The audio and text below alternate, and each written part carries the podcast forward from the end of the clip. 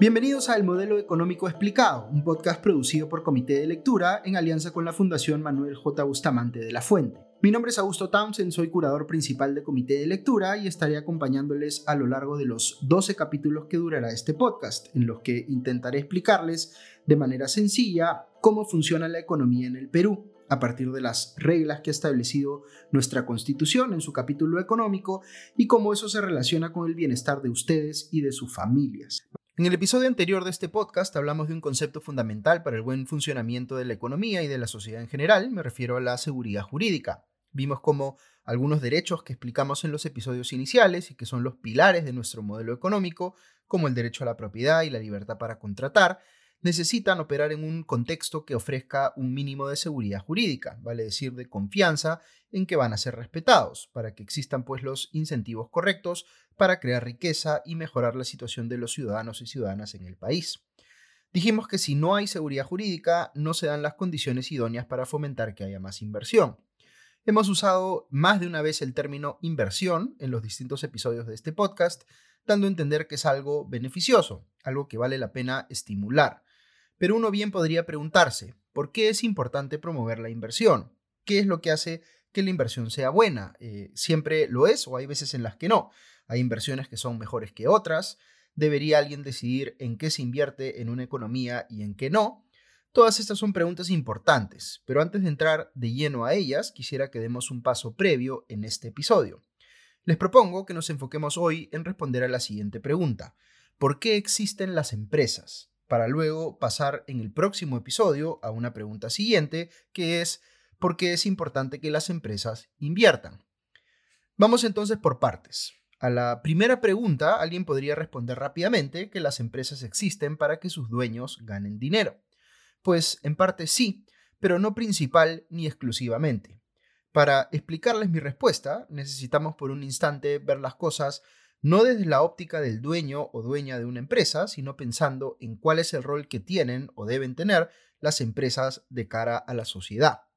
Las personas, lo hemos dicho varias veces, necesitamos satisfacer necesidades todo el tiempo. Necesitamos alimentos, ropa, vivienda, educación, salud, transporte, entretenimiento, una infinidad de cosas. Nada impide que yo intente, por ejemplo, autoabastecer esas necesidades. Puedo cultivar mis propios alimentos, puedo confeccionar mi propia vestimenta, puedo construir mi propio hogar y así. Pero también existen otras personas que tienen mejores capacidades que yo para hacer tales cosas.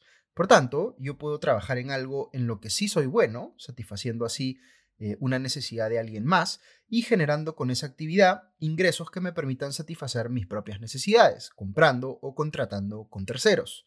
Esto es lo que hacemos las personas todo el tiempo, como hemos explicado en los eh, episodios anteriores de este podcast. Pero ahora quiero aprovechar esto para explicarles un concepto que es fundamental para entender la economía. Me refiero a la especialización del trabajo. En lugar de que todos aprendamos a hacer de todo, es mucho más eficiente, desde una perspectiva económica y social, que cada quien se concentre en aquello que puede hacer mejor, y así nos repartimos oficios y profesiones. De esta manera, yo puedo poner mi trabajo a disposición de otras personas para ayudar a satisfacer sus necesidades y otras personas harán lo mismo por mí. Muy bien, esto que aplica para las personas aplica también para las empresas. Hay tantas necesidades que satisfacer en una sociedad que requerimos todo tipo de empresas para cubrirlas.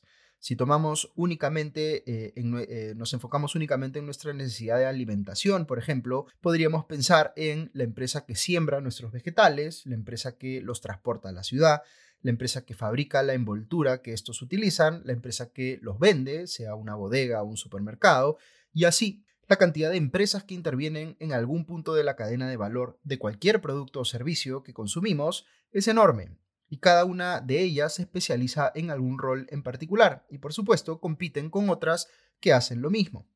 Ahora, ¿cuál es la diferencia entre que un producto sea fabricado por una sola persona o que sea fabricado por una empresa?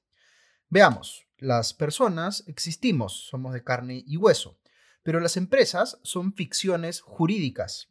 ¿Qué significa esto? Pues no se reproducen en la naturaleza como los organismos vivos, sino que son algo que creamos los seres humanos.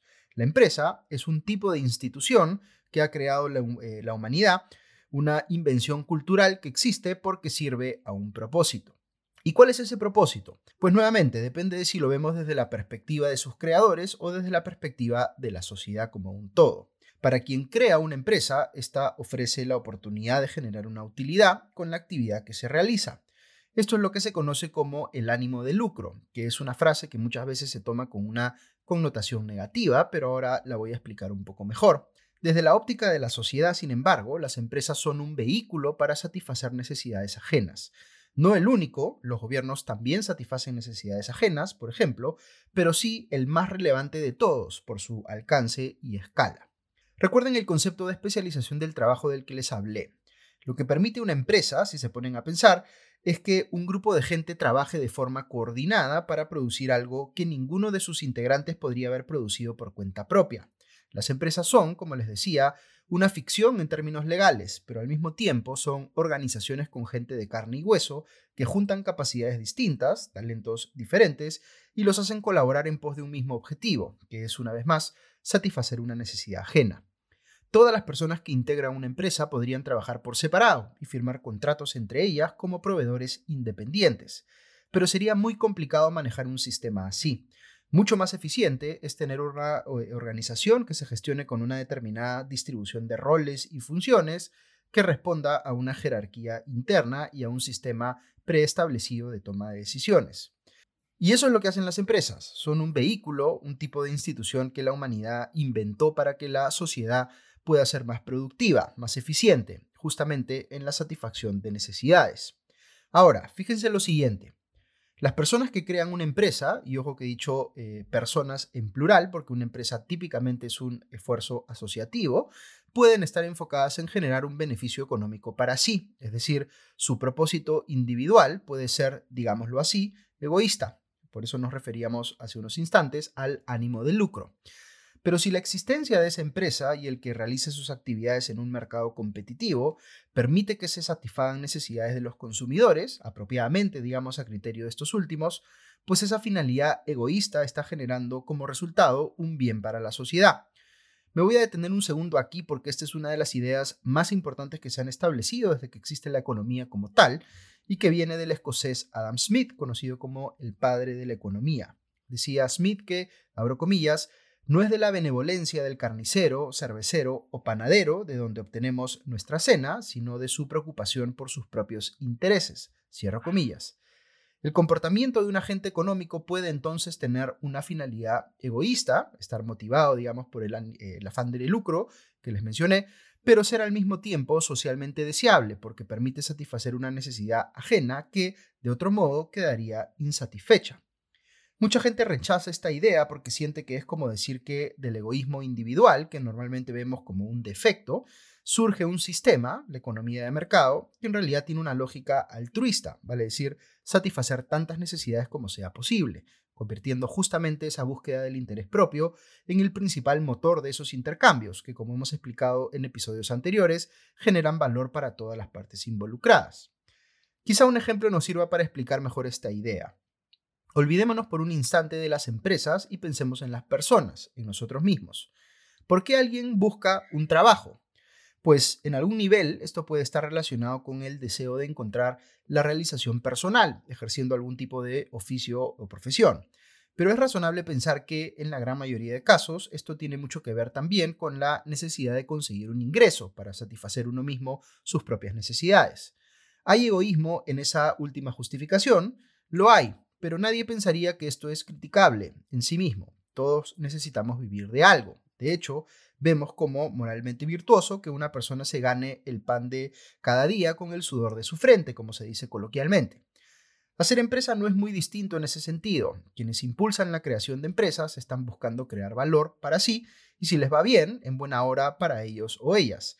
Pero eso no es lo que nos importa aquí. Lo que es realmente trascendental desde un punto de vista social es que todas estas empresas que se van creando y manteniendo en el mercado permiten satisfacer infinidad de necesidades. Aunque sus impulsores estén motivados en parte por el interés propio, el efecto agregado que tiene ese fenómeno, aquello a lo que Adam Smith se refería como, entre comillas, la mano invisible del mercado, es la principal fuente de progreso de una sociedad.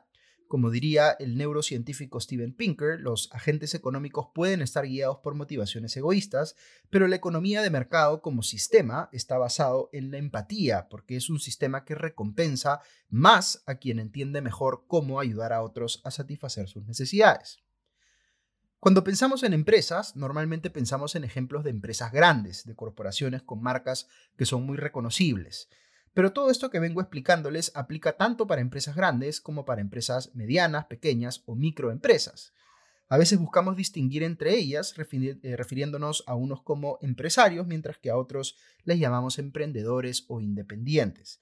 Pero no importa el tamaño, lo que hacen las empresas es satisfacer necesidades, ese es su propósito.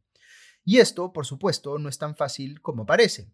Muchísimas empresas fracasan en el intento, porque en una economía de mercado, nadie que emprenda un negocio tiene el éxito asegurado. Si lo tuviera, sería porque esa no es una economía de mercado, sino una economía mercantilista, donde no hay suficiente competencia o donde algunos tienen privilegios que otros no tienen, como cercanía a quienes toman decisiones en el Estado. Pero en una economía de mercado competitiva, hacer empresa significa asumir un riesgo. El riesgo de fracasar porque a los consumidores no les interesa tu producto o les gusta menos que otras alternativas disponibles. De hecho, hay negocios en los cuales el riesgo asociado es mayor. Por ejemplo, el negocio minero o petrolero, donde una empresa se puede pasar invirtiendo dinero para encontrar un yacimiento relevante y este nunca aparece. Mientras mayor sea el riesgo asociado a un negocio, mayor tiene que ser la expectativa de obtener utilidades de él para que se justifique pues tomar ese riesgo. Esto que acabo de explicarles me permite señalar otro componente esencial de nuestro modelo económico. Me refiero a la responsabilidad limitada. Quizá hayan escuchado decir que las empresas tienen responsabilidad limitada. ¿Qué significa esto? Recuerdan que les comenté que de todos los negocios que se emprenden, muchos fracasan. Muy bien, Responsabilidad limitada significa que si uno crea una empresa, solo puede perder lo que haya invertido en ella. Es decir, no es que pueda venir alguien y cobrarse una deuda contraída por esa empresa, quitándome a mí eh, mi casa o cualquier otra propiedad que no sea parte de la compañía. Es una forma de separar el patrimonio de la empresa del patrimonio personal o familiar de sus dueños. Esta protección legal no está pensada, por supuesto, en incentivar que la gente no pague sus deudas. Más bien, lo que se quiere hacer con ellas es, eh, o con esta protección, mejor dicho, es disminuir el riesgo asociado a emprender un negocio. Si no existiera, cualquier persona que realizara un emprendimiento estaría exponiendo todo su patrimonio a la posibilidad de que éste fracase. Ese riesgo sería tan grande que el número de personas dispuestas a crear una empresa sería minúsculo comparado a lo que es hoy. No mucha gente habla de esto, pero yo encuentro que este es un elemento fundamental de nuestro modelo económico. Como les expliqué en el episodio pasado cuando hablamos de seguridad jurídica, si queremos que haya más empresas en el mercado para que éstas a su vez permitan satisfacer mayores necesidades en la sociedad, debemos reducir tanto como sea razonable el riesgo asociado a hacer empresa. Por eso es importante la seguridad jurídica, porque reduce el riesgo político de hacer empresa, de que te cambien las reglas de juego a mitad de camino mientras que la responsabilidad limitada reduce el riesgo personal o familiar de hacer empresa porque uno sabe que solamente está comprometido aquello que haya invertido en ese emprendimiento. En fin, vamos a regresar un poco a esto cuando hablemos en el próximo episodio de cómo se protege la inversión. Pero espero que este episodio haya servido para explicar por qué son importantes las empresas. Eh, de hecho, quiero terminar hablándoles eh, de la libertad de empresa. Este es, por supuesto, un derecho reconocido en nuestra Constitución, más específicamente en el artículo 59 del capítulo económico, que se refiere conjuntamente a la libertad de empresa, comercio e industria. Pero lo que he querido hacer hoy, como hemos hecho también antes cuando nos hemos referido al derecho a la propiedad o a la libertad para contratar, que están reconocidos en los artículos 70 y 62 de la Constitución respectivamente, es no quedarnos simplemente en el reconocimiento legal de esos derechos, sino explicar por qué son tan importantes en la práctica, es decir, cómo es que impactan positivamente en la vida de las personas. Las empresas son un componente clave de nuestro modelo económico, las empresas privadas más específicamente. Pero no basta decir que es bueno que hayan empresas privadas porque esto es una manifestación de la libertad de empresa que tienen sus impulsores. Hay que ir más allá.